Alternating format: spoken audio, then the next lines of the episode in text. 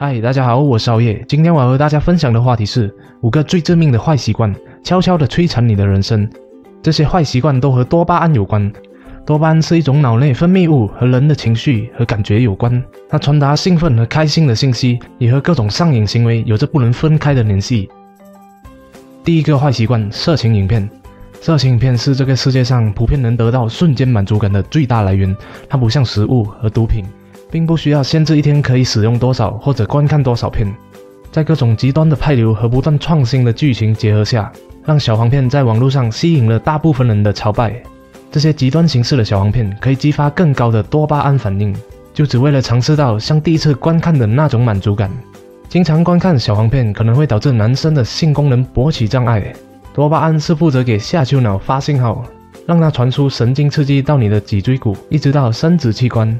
而达到生理反应。经常观看色情影片会降低我们对正常性行为的持久性，因为大脑已经对这些普通的性行为不感兴趣，导致多巴胺不能充分的被激发。还有很多观点认为，对色情影片的兴趣会使人自我强迫和不由自主的去搜寻色情内容。不过，色情成瘾者自己可能不会同意这一点。观看色情影片会让你上瘾，浪费大量的时间去搜索它、下载它、观看它。随时看小黄片都可能导致观看者产生强烈的性冲动，因此很多人在看小黄片之后立即就进行自慰以满足性需求，导致手淫也会变得更频繁，吃掉了大部分拿来做有意义事情的时间，更危害身体健康。要怎样做不用我多说，删掉你的珍藏吧。第二个习惯，社交媒体。社交媒体是导致我们分散注意力的最主要因素。在台湾还是马来西亚，我们每天平均都会使用三个小时在社交媒体上面。试想一下，一天有二十四个小时，七小时用来睡觉，两个小时用来吃早餐、午餐和晚餐，一个小时用来乘搭交通上下班，一个小时用来上厕所大小便。工作用了九个小时，还不包括看戏娱乐的。剩下的三个小时，你都用在了社交媒体上，刷一刷面子书、IG，看一看好夜的影片。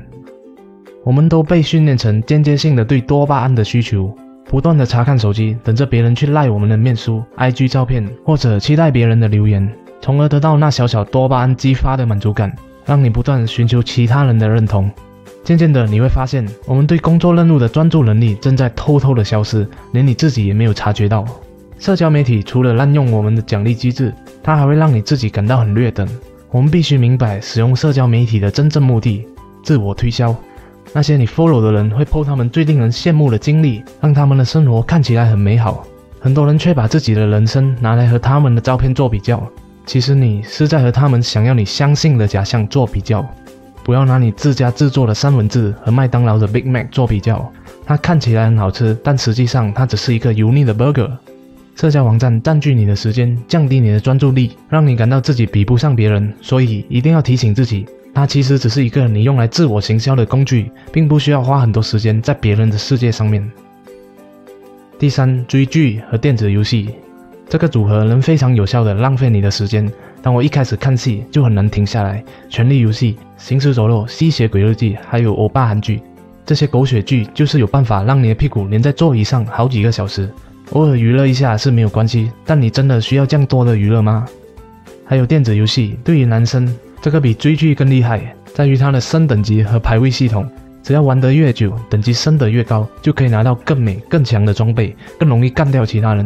这种感觉超爽的，让你可以在虚拟世界屌人、串人或者调戏别人，做你在现实生活当中做不到或者不敢做的事情。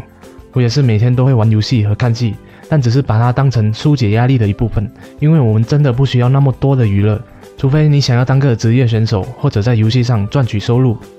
防止我们一整天屁股粘在椅子上，最好的方法就是时刻都保持忙碌。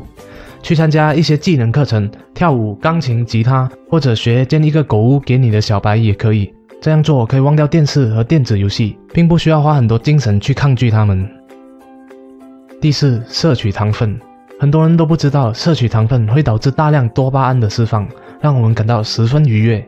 那么我们就会更大量、更频繁地摄取这些物质，但问题是，这些物质对身体的刺激会逐渐减弱，所产生的多巴胺信号强度也是如此。